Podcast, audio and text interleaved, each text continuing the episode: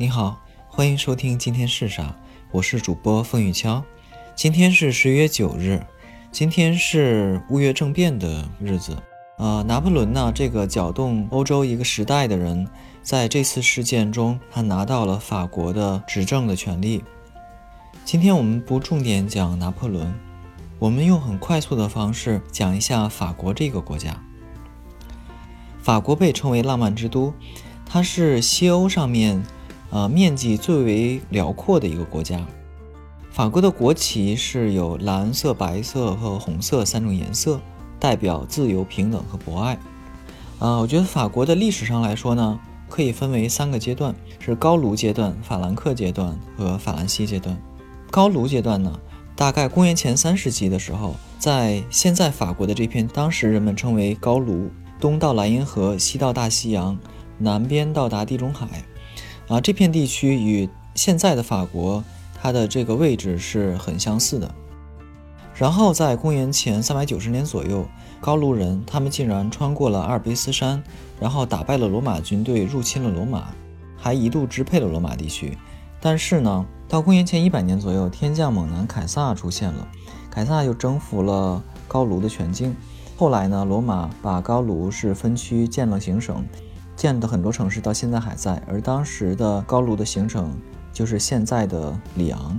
在这个时期，这些高卢人逐渐就罗马化了。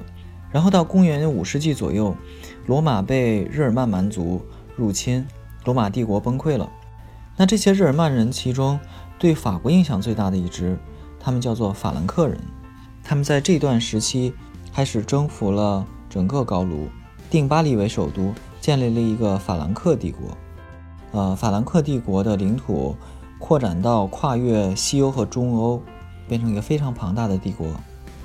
像很多那个时代的欧洲帝国一样，这个法兰克帝国也很快就分裂了。它分裂成东法兰克、中法兰克和西法兰克。东法兰克的位置呢，就是现在的德国的位置；西法兰克的位置呢，就是现在的法国的位置。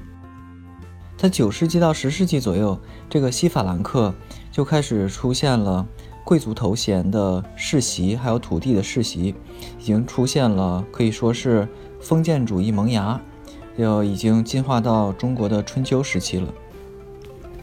到一一九零年的时候，有个国王叫腓力二世。他呢，把当时西法兰克的名字改为法兰西。自此以后呢，法国这片土地上面，他们一直叫这个国家叫法兰西。之后就到了十字军东征的时候了，法国的骑士是当时十字军的主力。在之后是为了争夺法国的王位，呃，英国和法国开始了英法百年战争。这场战争，英国先是占优，甚至一度占领了法国的很大领土，然后。随着圣女贞德，还有一些出色的军事将领，他们扭转了战局。最终的结果，呃，法国取得了这场战争的胜利。之后到了十五世纪，法国开始了文艺复兴，他们创造了非常瞩目的文化成就。也就是在这个时期，法语才取代拉丁语成为法国的官方语言的。法国的国力在路易十四统治时期达到巅峰。这个时期，法语成为。欧洲上层社会最主要使用的语言，当时在外交、科学、文学上都是最为通用的语言，一直到二十世纪才慢慢的被英语所取代。然后到一七九二年，法国爆发了大革命，法国大革命推翻了君主的统治，建立了法兰西第一共和国。注意这个“第一”，在这之后，法国的国号一直是法兰西第某某国。不能否认这场革命的积极意义，但是它带来的破坏也是极大的，带了血腥和杀戮。人们慢慢的开始疲于奔命，对革命感到疲倦，只想要一个明智坚定的政府。那这个时候呢，一七九九年的十一月九日，就是我们在节目开头提到的乌月政变，呃，由拿破仑·波拿巴还有他的朋友们一起发动了，推翻了当时的这个督政府。然后拿破仑呢，成了当时的首席执政官，掌握了大权，并且在1804年称帝，建立了法兰西第一帝国。他带领的法军攻占了欧洲非常广阔的领土。当然，最后他到俄国的时候失败了。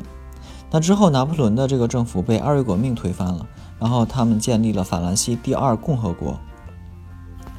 第二共和国时期又开始推行普选，但是普选的过程中，拿破仑的一个侄子拿破仑三世被选上了。然后这个拿破仑三世呢，嗯，他又建立了法兰西第二帝国。